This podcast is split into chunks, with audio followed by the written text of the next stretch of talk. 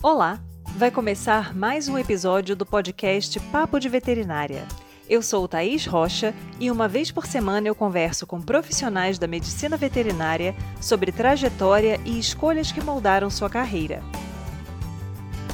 Esse episódio foi gravado pela plataforma Zoom em 24 de fevereiro de 2021 e a entrevista está publicada no canal youtube.com/papo de veterinária.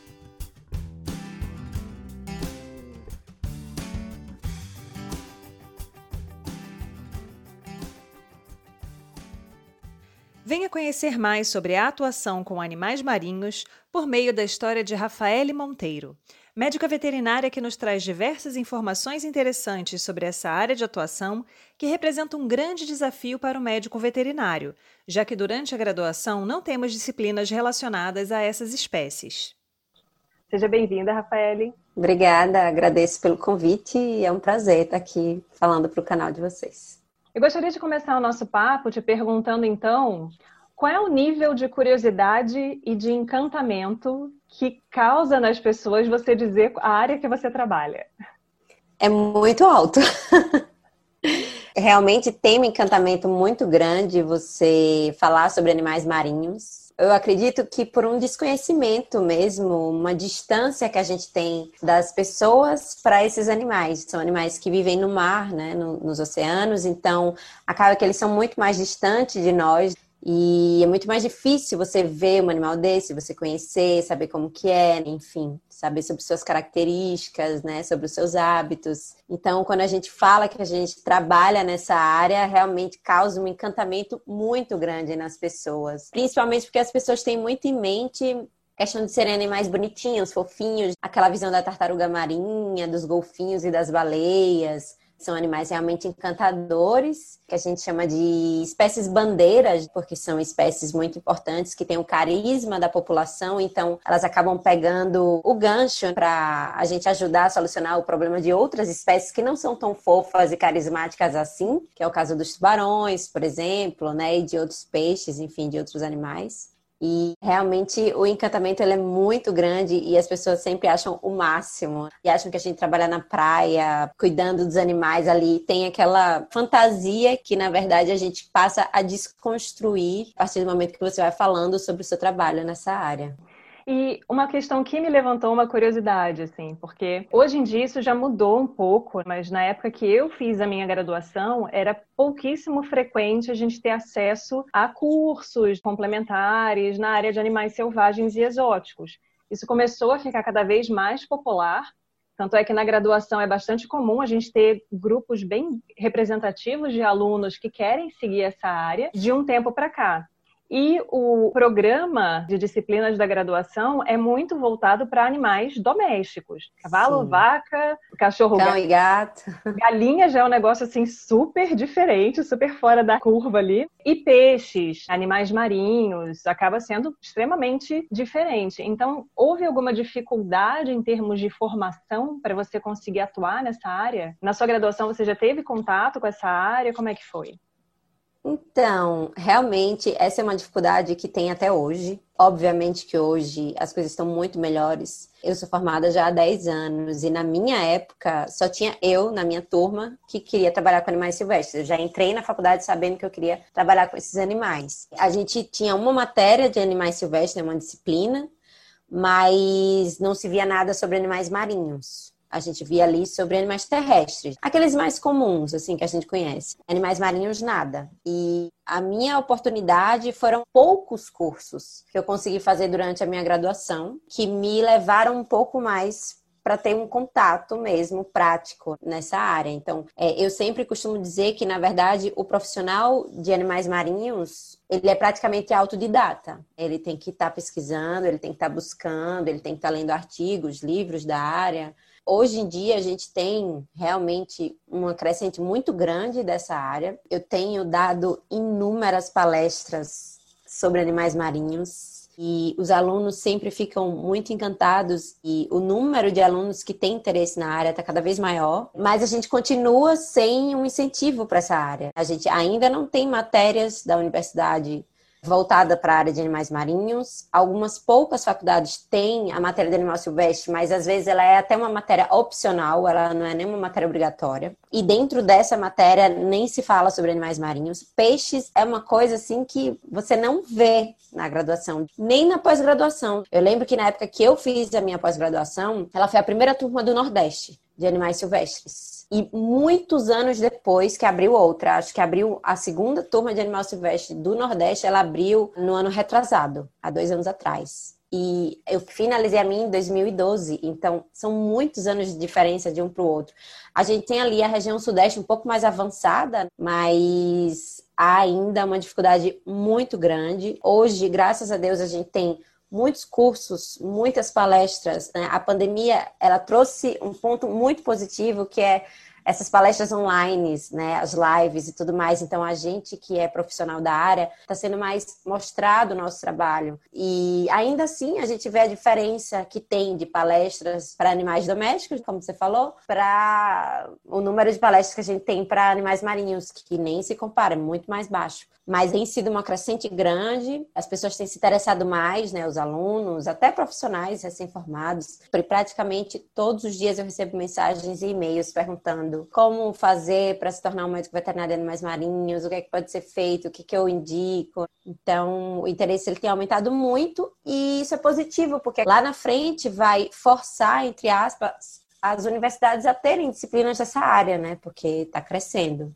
Sim, com certeza. E realmente é bem diferente, assim, porque é um enfoque que a gente até espera que as pessoas tenham no curso de biologia, por exemplo. Eu lembro que na época da graduação, por curiosidade, assim, eu, eu nem pensava tanto em atuar na área, mas eu cheguei a fazer um curso no Zoológico do Rio, que era em, em associação com uma faculdade privada de Niterói. E aí a gente foi nessa faculdade ter algumas aulas do curso e tinha lá o curso de biologia muito forte e tinha golfinhos, tubarões no, no anatômico da universidade, né? Sim. E eu achei aquilo curiosíssimo, que anatômico para mim, basicamente, tinha cachorro. Né? Muito um cavalo, um rumen, alguma coisa meio solta, assim. E essa faculdade tinha um curso de biologia forte. Então, a gente acaba esperando uma grande base do conhecimento que você precisa até para atuar nessas espécies vindo do curso de biologia e não propriamente do curso de veterinária. Embora Sim. as pessoas acabem fazendo uma associação imediata. Quem cuida do animal é o médico veterinário. É, e assim, eu sempre também costumo falar isso, que a gente, sobre conhecimento das espécies marinhas, a gente está muito atrás do curso de biologia. Até para aqueles profissionais que já trabalham nessa área, sempre, sempre a gente precisa estar tá buscando ali com um colega biólogo. Então, a gente trabalha numa equipe multidisciplinar. Uhum. Porque quando você trabalha com animais marinhos, você trabalha com conservação. Não tem como você separar. E muitos alunos pensam isso. Ah, eu quero trabalhar com animais marinhos, mas eu quero trabalhar só com clínica, eu quero só tratar. Mas não existe essa separação. Eles são animais de vida livre. Óbvio que existem algumas espécies que já são mantidas em cativeiro, tal, tem zoológicos, tem aquários, né? Uhum. Que é bom para o conhecimento das espécies, para a educação ambiental e tudo mais, aquela coisa que a gente sabe que é importante. Mas para a gente entender sobre a espécie, a gente precisa saber como que ela age no seu habitat natural. E conhecer seu hábito alimentar, os seus comportamentos, aonde que aquela espécie vive, qual região, como ela se comporta, se migra, se não migra, né? Então, são coisas que a gente não vê na universidade de veterinária, mas os biólogos veem. Então, eles são, assim, nossos aliados o tempo inteiro. Porque chega uma espécie para você tratar, talvez seja uma espécie que você não conhece. Não é só aplicar uma medicação, né? Eu preciso que ela coma, por exemplo, que ela fique com um bem-estar melhor. Então, eu preciso saber tudo que gira em torno daquele animal. Então, o biólogo ele tem uma importância muito grande nisso, porque não dá para você saber tudo. Eu costumo dizer, ah, tartaruga é fácil, entre aspas, porque só são cinco espécies que ocorrem no Brasil. Mas se você for para mamíferos, para aves, para peixes, que é o maior grupo de vertebrados que a gente tem, são mais de 21 mil espécies. Então, assim, é impossível você saber tudo sobre todos. Sim, é uma questão que é importante até para quem trabalha com espécie doméstica, a gente ter essa troca com profissionais que trabalham em áreas que são complementares. Então, por exemplo, eu trabalho com clínica de grandes. Para mim é importante conhecer bons profissionais que trabalham com produção, que trabalham com nutrição animal. A gente sempre Sim. troca bastante informação. Imagina trabalhando com uma diversidade de espécies como você trabalha. Exatamente. E aí, Rafael, quais foram as etapas que você foi cumprindo gradativamente para conseguir chegar nesse seu objetivo de trabalhar com espécies marinhas? Você chegou a pensar em desistir? Chegou a olhar e falar que não vai dar certo, não tem área, não tem campo de trabalho, não tem como eu obter essa informação? Ou não, você foi fuçando ali e conseguiu cumprir o seu objetivo? Eu sou bem persistente. E eu entrei na faculdade sabendo o que eu queria. Porque eu sei e super entendo também pessoas que entram na universidade e dizem: Ah, eu ainda não sei o que eu quero. Vou definir ao longo da minha graduação. E eu acho ok também, tudo ótimo. Mas eu já entrei sabendo o que eu queria. No primeiro dia de aula, eu lembro que o professor pediu para cada um se apresentar e falar a área que cada um queria atuar. E muita gente falou, ah, não sei e tal. A maioria falou cão e gato, óbvio. Uhum. Né? Alguns falaram grandes animais, porque a gente também tem muitas pessoas que já entram na faculdade interessadas em grandes. E eu fui a única que falei que queria trabalhar com animais silvestres. E eu lembro a cara do meu professor. Assim, eu li o pensamento dele. Ele falou: Nossa, menina, você vai morrer de fome, porque. É aquele né, famoso que... olhar, né? Boa sorte. Hum. Isso, Boa exatamente. Então eu fui buscando isso durante a minha graduação. Tinha um professor de animais silvestres, que como eu falei, a minha faculdade sempre teve matéria de animais silvestres, que eu acho isso super legal.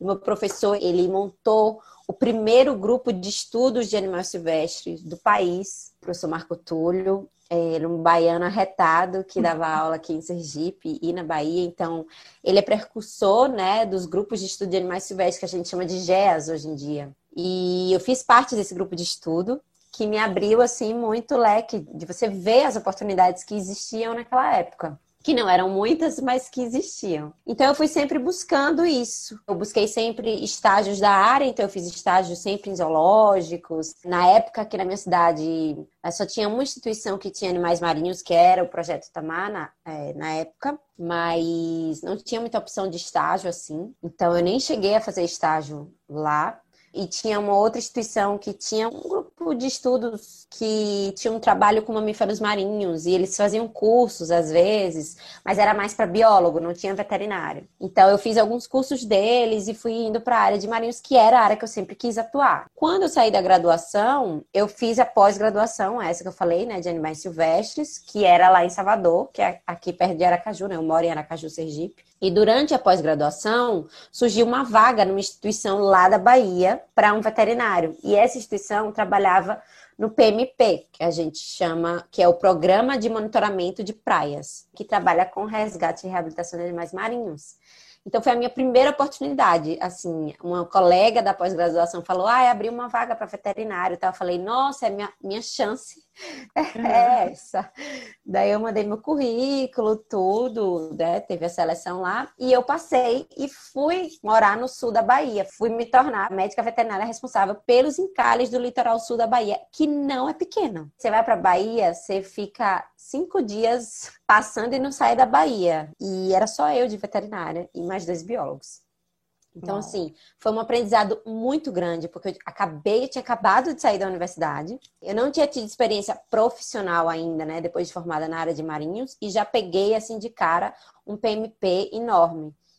Então, foi na sabe, no susto, assim, você tem que se virar, você tem que correr atrás, tem... aí foi que comecei, sabe, a estudar muito, a ler muitos artigos e tal, porque eu não tinha nem a quem pedir, assim, porque nem o meu professor da faculdade entendia de animais marinhos, ele entendia, né, dos outros animais silvestres. Então, eu fui por esse lado, assim, mas foi tudo eu por mim. Inclusive, na minha pós-graduação, não tinha nenhuma matéria de animais marinhos. Nem no módulo de répteis, eles não falavam nada sobre animais marinhos, répteis marinhos, no caso, tartarugas marinhas. Era só jabuti, iguana, serpente. Eu lembro que um dos meus professores, queria abrir um módulo de peixes. Perguntou se a turma tinha interesse e tal. E eu fui uma das poucas alunas que teve interesse para a abertura do módulo, mas infelizmente não, não abri o módulo. Então, é, então eu nem tive essa oportunidade.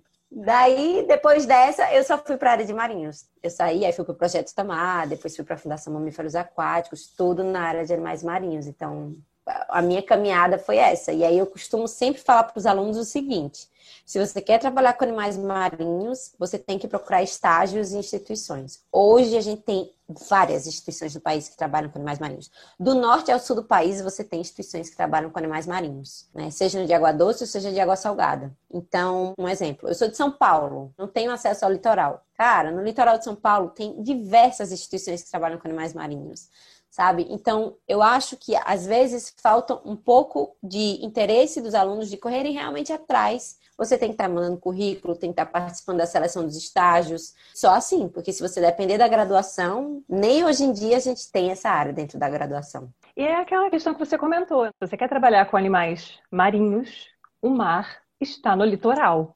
Você não vai esperar que o mar vá até você no interior do país onde você mora para poder ter essa oportunidade de vivência. Você até pode é, ter um aquário, ter algo desse tipo que te dá alguma experiência, mas vai ser restrita. Muito diferente, provavelmente, da dinâmica que você tem em um litoral. Sim, né? E daí, tipo, você vai fazer um estágio de férias. Todas as instituições têm vários programas de estágio. Tem estágio remunerado, tem estágio voluntário, tem o supervisionado. Hoje em dia tem até o trainee, que é daqueles dos recém-formados. Então tem muita opção. Como você falou, para aqueles lugares que não tem mar, tem aquários particulares ou federais, enfim, mas tem oportunidades. E hoje, com a questão do online, nossa, tá muito mais fácil, porque você vê milhões de cursos e palestras online sem precisar sair da sua cidade. Facilita muito. E aí, você falou que trabalhou no Projeto Tamar, e a gente sabe que o Projeto Tamar tem uma importância muito grande não só de, ai, que fofinho, olha a tartaruguinha, que coisa linda, tartarugas eclodindo e correndo para o mar, mas a questão da conscientização das comunidades que vivem próximas aos locais de desova, todas essas Sim. questões relacionadas à própria dinâmica das pessoas que vivem de fato próximas a esses animais, saberem como agir para ajudar na conservação.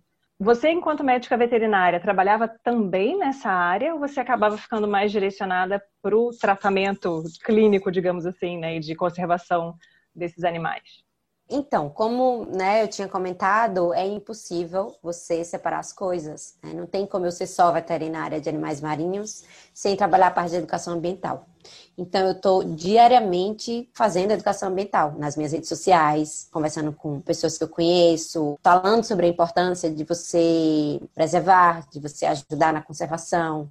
O Tamar tem um trabalho incrível nessa área, é um pioneiro na parte de conservação, preservação das tartarugas marinhas e do ambiente marinho como um todo. Ele foi lá atrás de pessoas que antigamente matavam os animais para ter uma renda, mostrando para elas que se elas fossem amigas, entre aspas, né, se elas ajudassem esses animais, a renda seria muito maior do que se ela matasse os animais.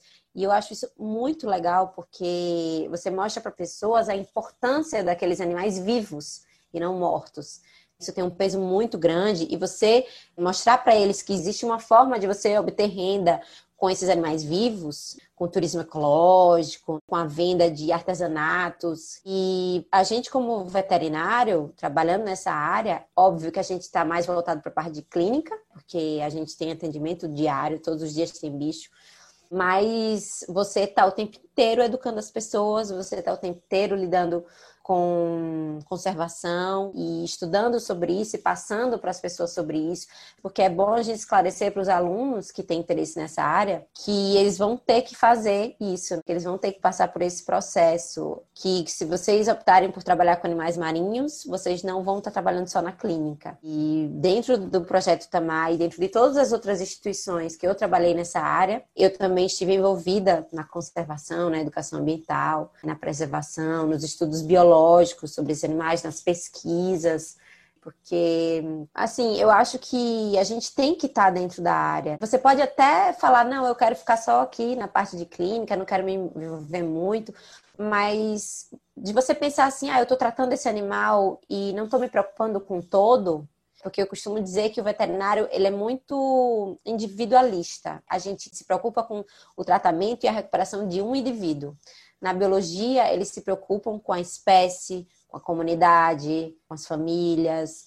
Então, quando você é veterinário e você trabalha nessa área, você também tem que se preocupar com todo. Né? Você não tem que se preocupar só com, ai, ah, tô tratando só esse animalzinho aqui, quero que ele fique bom e volte para a natureza e pronto.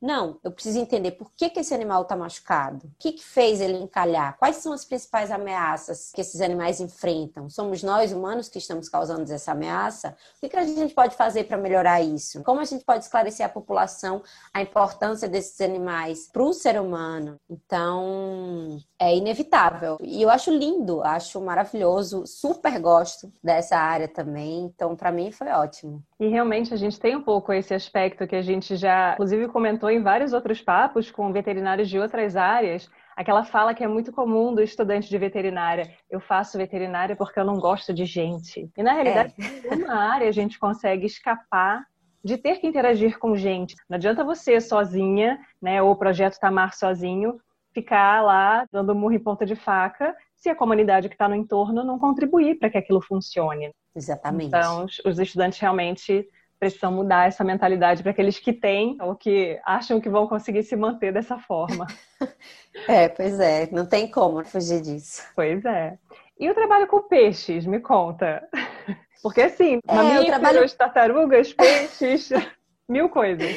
É, pois é, realmente, eu sou mil e uma utilidades. O trabalho com peixes aconteceu da seguinte forma: eu trabalhava somente com o que a gente chama de tetrápodes marinhos, né? Que é tartarugas, mamíferos e aves marinhas. E quando eu fui trabalhar no Tamar, além de trabalhar com a parte de reabilitação de tartarugas marinhas, eu era responsável técnica pelo oceanário de Aracaju, que é do Projeto Tamar, que é uma base que eles têm aqui em Aracaju, que é um centro de visitação que eles mantêm, além das tartarugas, eles mantêm os peixes. Então, eles têm diversas espécies de peixes, inclusive tubarões, raias, crustáceos, moluscos, enfim, uma diversidade muito grande de animais. E eu nunca até então tinha pensado nessa área, assim. Eu nunca me interessei por peixes. Na verdade, é, na minha época de graduação, na verdade, para a gente era como se nem existisse peixe. Peixe era uma coisa assim de aquarismo, não era uma coisa de veterinário. Nenhum professor meu nunca falou. A gente falava o quê? Sobre pescado como alimento e não como indivíduo, né? Como uhum. a parte de clínica. E daí eu cheguei lá e tive que trabalhar com peixes. E aí eu falei, gente, eu não sei, eu não entendo nada de peixe. Eu entendia sobre tartaruga. E aí eu falei, eu vou ter que estudar, porque eu não posso estar num ambiente que eu vou tratar de peixes sem saber sobre peixes. E aí eu comecei a estudar, comecei a estudar, comecei a pesquisar. Eu lembro que na época eu só conhecia um profissional que trabalhava com peixes, que foi o meu professor da pós-graduação. E aí eu tirava algumas dúvidas com ele. Assim, eu mandava mensagem, Jefferson, me ajuda, o que é que eu faço, como é tal. E ele começou a me ajudar e eu me apaixonei. Assim, eu me apaixonei completamente pelo universo de peixes. Às vezes as pessoas perguntam, ai, qual o seu animal predileto? E eu fico, meu Deus, eu não sei, eu não consigo escolher, porque eu gosto muito de tubarões e raias e, e tenho um amor muito grande por tartarugas os peixes, eles me conquistaram, assim, e eu comecei a ver que são animais muito mal compreendidos. E quase ninguém da veterinária queria tratar desses animais. E aí eu vi os animais doentes. E quantas pessoas a gente conhece, né, ao nosso redor, que não criam peixes em casa, que não tem aquários, seja só com beta, que são aqueles mais comuns, ou com outros animais, né, de água doce. Uhum. E não tinha nenhum profissional aqui no meu estado que trabalhasse com peixes. E eu falei, não, eu preciso entrar nessa área. E hoje em dia a gente conta nos dedos quantos profissionais de peixes a gente tem no Brasil, clínica desses animais. A gente tem aí o aquarismo muito forte, muita gente que não é veterinário faz protocolos terapêuticos para peixes. E era uma área que a gente mesmo estava perdendo, que a gente não estava dando importância. E eu comecei a ver isso como uma coisa que ia crescer muito e que eu precisava ajudar esses animais, esse grupo de animais, que não podia ser só o alimento para mim. Uhum. Inclusive, a partir do momento que eu comecei a vê-los dessa forma, eu parei de comer peixes. Né? Já tem cinco anos que eu não me alimento de nada do mar, porque eu fiquei pensando, meu Deus, seria muita hipocrisia da minha parte chegar no trabalho e ter que salvar um peixe e chegar em casa e comer um peixe. E aí a minha paixão por eles começou dessa forma.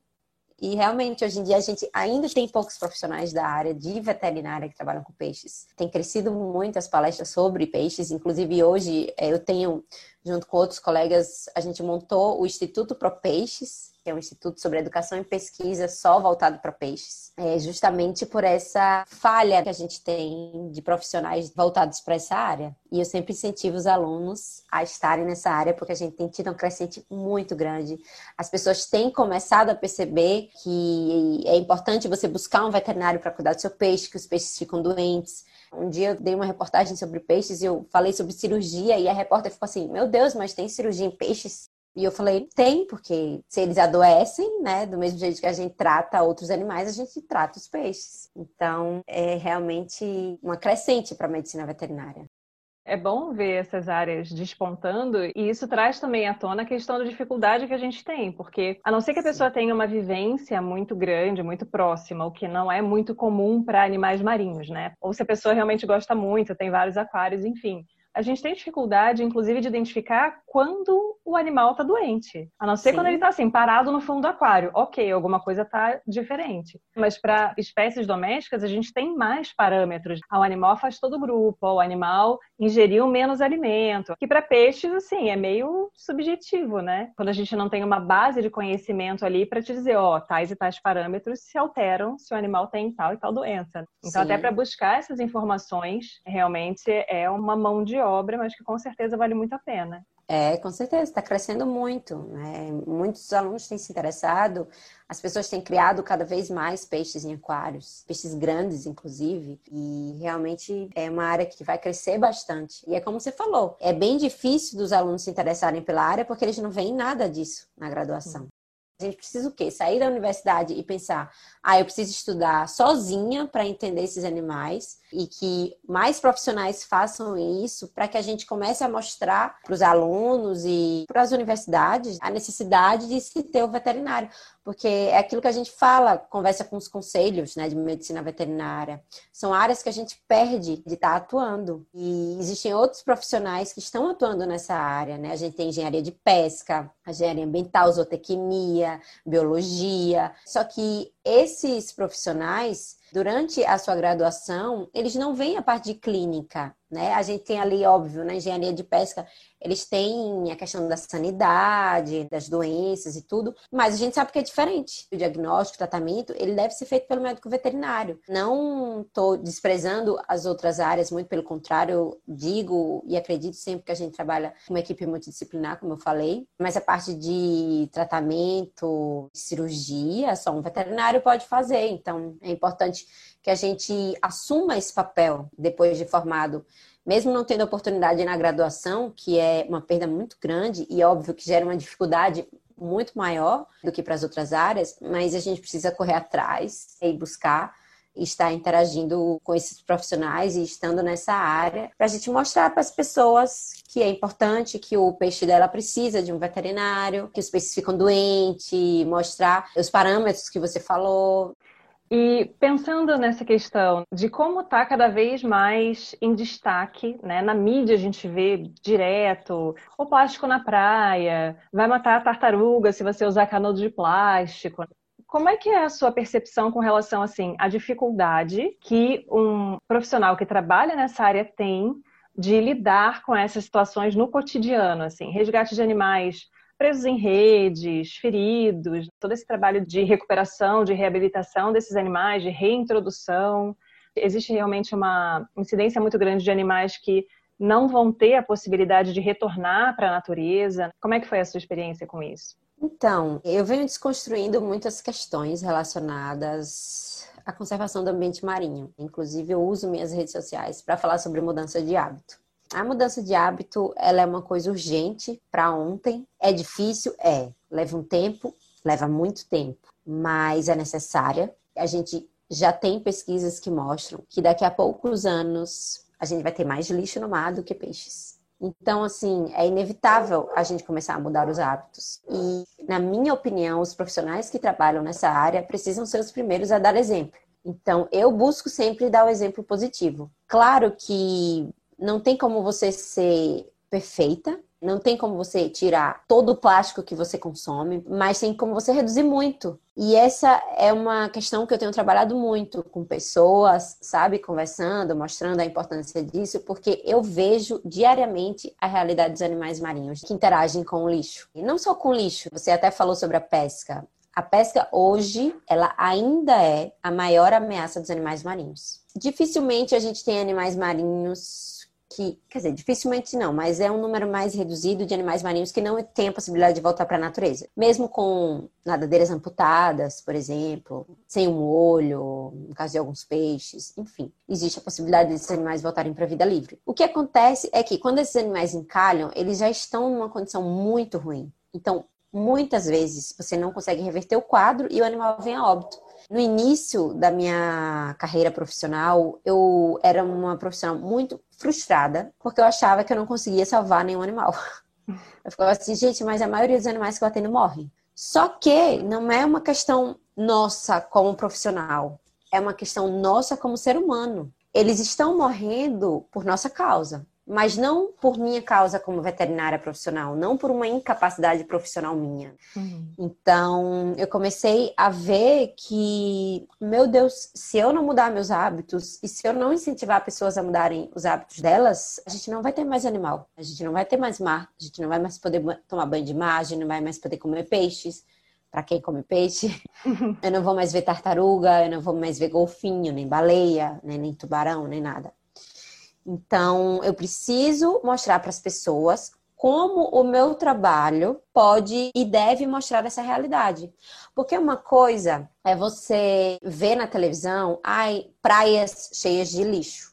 Uhum. Outra coisa é você ver uma tartaruga que morreu por causa do lixo. Um golfinho que morreu preso numa rede de pesca ou ingerindo um lixo. Então, há uma diferença muito grande. Então, é muito mais fácil para mim, que estou nessa realidade todos os dias, me solidarizar com isso, do que alguém que não vê esse animal que não sabe dessa realidade. Então, quando a gente mostra essa realidade, porque é aquilo que você falou, não é só você chegar e dizer, olha como eles são fofinhos, olha que maravilhoso, você precisa preservar esses animais, porque eles são animais lindos, eles são importantes para o meio ambiente. Não é só isso. Você precisa preservar porque eles têm uma importância no meio ambiente e porque o que você está fazendo na sua rotina, no seu dia a dia, tem como consequência a morte desses animais. Eles são responsáveis pelo equilíbrio da vida marinha. Se eu não tenho uma tartaruga, eu tenho, por exemplo, o aumento gigantesco do número de águas vivas, é, de algas, por exemplo, né? e a gente sabe que algas em grandes quantidades podem contaminar o ambiente. Então, assim, é uma série de fatores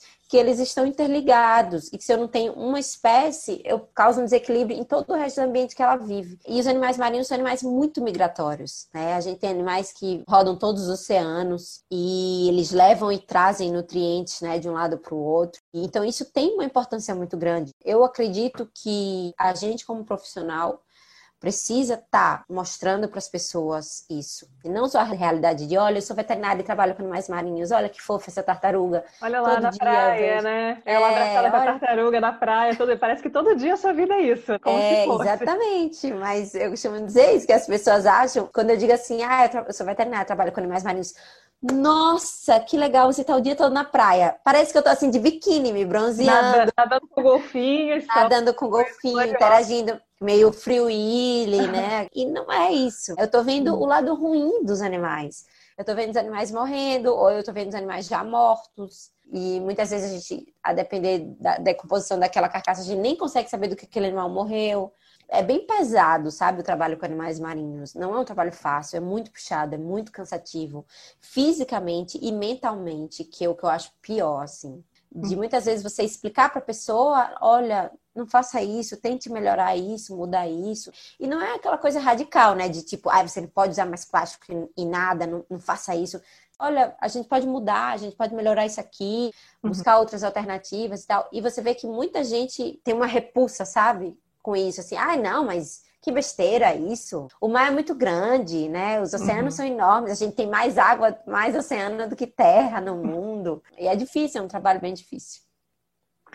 É, é bem importante, eu acho, a gente compartilhar esse tipo de experiência para as pessoas exatamente desmistificarem, porque o estudante que tem o intuito de trabalhar nessa área, ele precisa estar consciente do peso que todas as áreas carregam. E nesse é. aspecto, como é que é o funcionamento dessas instituições que trabalham com conservação dessas espécies? Existem, em algumas situações, limitações financeiras? Às vezes, vocês não conseguem promover as ações que são necessárias por falta de financiamento? Ou por serem instituições que lidam com natureza, uma coisa que tem um grande apelo, já tem uma facilidade maior de conseguir recurso para as ações? Como é que funciona isso?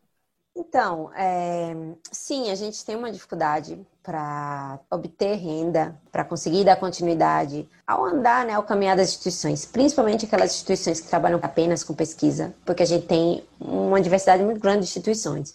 A gente tem instituições que trabalham mantendo animais, e aí a gente tem instituições privadas, e aí elas dependem da visitação. A pessoa paga uma entrada, visita o lugar, e aquela renda é revertida para o cuidado dos animais. Aí é um ponto. A gente tem instituições que trabalham com pesquisa, e aí depende de financiamentos do governo, enfim. E a gente tem aquelas instituições que trabalham de forma terceirizada, vamos dizer assim. Elas são contratadas devido a uma exigência do órgão ambiental. Né? Então, por exemplo, empresas que trabalham com a exploração de petróleo e gás precisam contratar instituições que trabalham com resgate e reabilitação de animais marinhos, porque é uma condicionante ambiental.